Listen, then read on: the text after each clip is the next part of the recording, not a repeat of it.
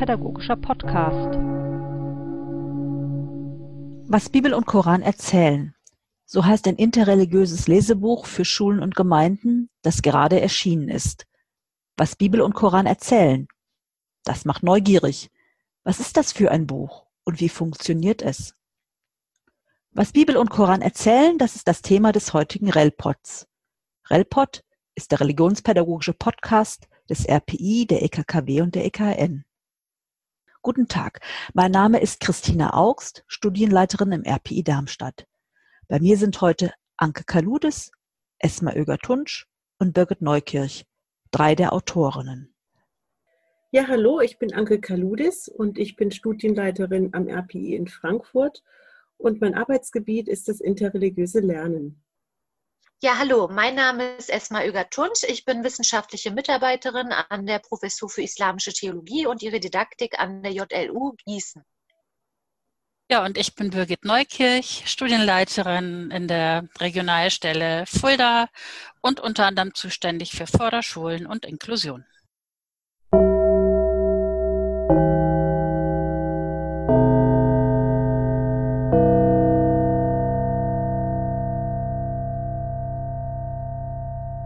Meine erste Frage geht an dich, Anke. Wie bist du auf die Idee zu diesem Buch gekommen? Ja, das ist eine gute Frage. Wie bin ich auf die Idee gekommen? Wir leben ja in einer multireligiösen und auch in einer multikulturellen Gesellschaft. Und das bildet sich natürlich auch in der Schule und ähm, im Religionsunterricht ab. Ich mache das mal an einem Beispiel deutlich. Ich erlebe im Religionsunterricht immer wieder Situationen, wo die Frage aufkommt, wie ist das denn im Koran? Und was sagt denn der Koran dazu? Also zum Beispiel beim Thema Schöpfung. Da haben wir ja von unserer christlichen Tradition aus zwei unterschiedliche Schöpfungsberichte. Einmal die Schöpfung in sieben Tagen und dann die Geschichte vom Paradies. Die Bewahrung der Schöpfung ist einer der christlichen Kerngedanken. Im Koran gibt es ähnliche Traditionen und aber auch andere Traditionen. Und ich finde es wichtig, dass sich die Schüler und die Schülerinnen mit diesen unterschiedlichen Traditionen in Bibel und Koran auseinandersetzen und dass sie verstehen, dass beide Religionen und beide heiligen Schriften davon handeln.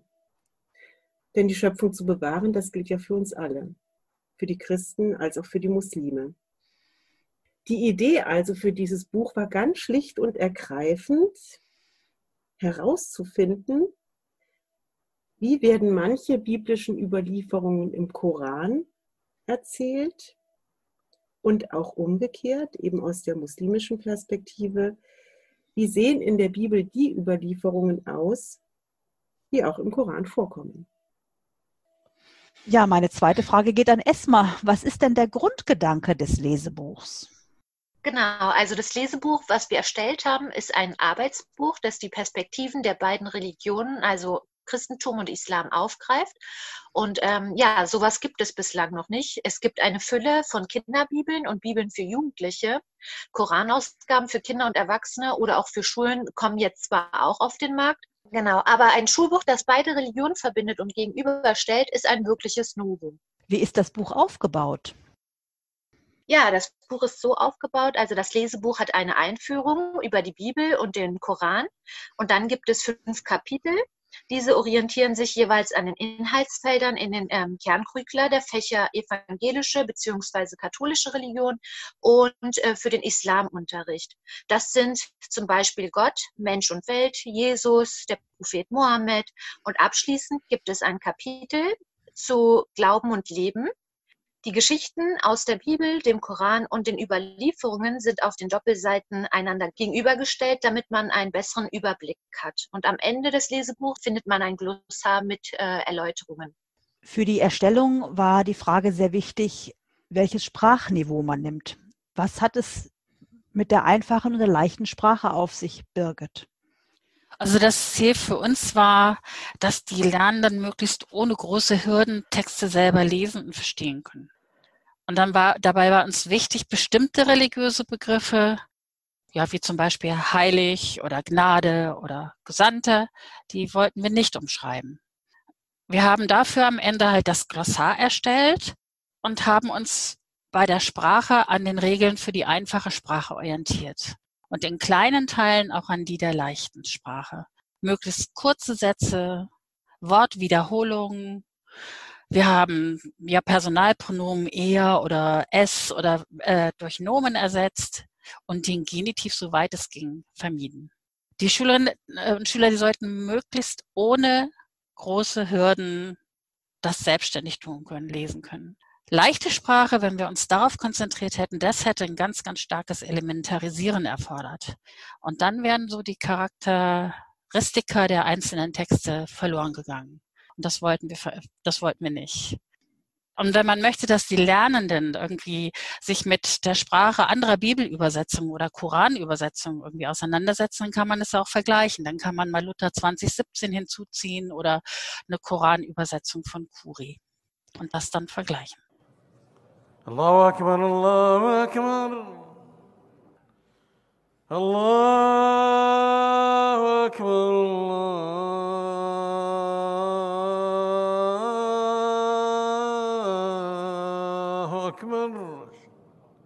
Wie kann das Buch eingesetzt werden?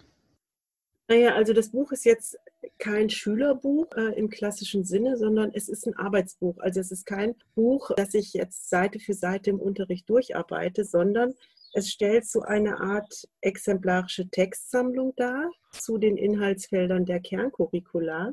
Das heißt also, wenn ich jetzt ein Thema, wie zum Beispiel das Thema Gott im Unterricht bearbeite, dann könnte ich die Quellen aus Bibel und Koran aus dem Bibel-Koran-Lesebuch dann hinzuziehen. Also es ist eine Hilfestellung, ein Arbeitsmittel, um Themen, die, die, die in den Kerncurricula verankert sind, zu bearbeiten.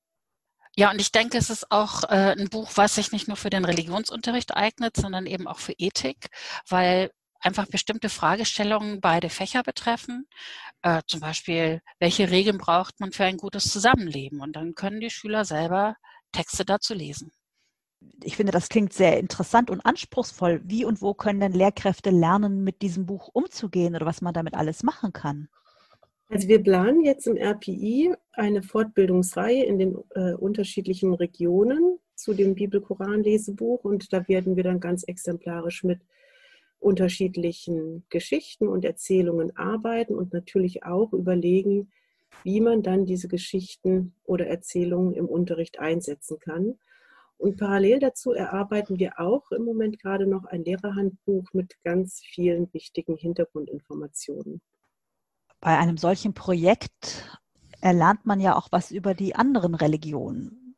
Was habt ihr während des Projekts gelernt? Also die wichtigste Erkenntnis war für mich, dass Bibel und Koran vieles gemeinsam haben und dass sie sich aber auch voneinander unterscheiden. Also es sind zwei ähnliche Bücher, es sind beides heilige Schriften, aber sie sind dann doch auch sehr unterschiedlich. Und das finde ich und fand ich sehr interessant und nach wie vor unheimlich anregend. Ja, für mich war das eine ganz neue Erfahrung. Ich habe mich so intensiv vorher noch nie mit dem Koran beschäftigt und mit dem Islam. Klar, so grundlegendes Wissen wie die fünf Säulen und historische Daten, die waren mir bekannt. Aber jetzt so in diesem Projekt Korantexte so im Kontext wesentlicher Fragen kennenzulernen. Also das war für mich absolut gewinnend und neu. Ja, und ich fand die Arbeit ähm, an unserem Projekt als sehr bereichernd.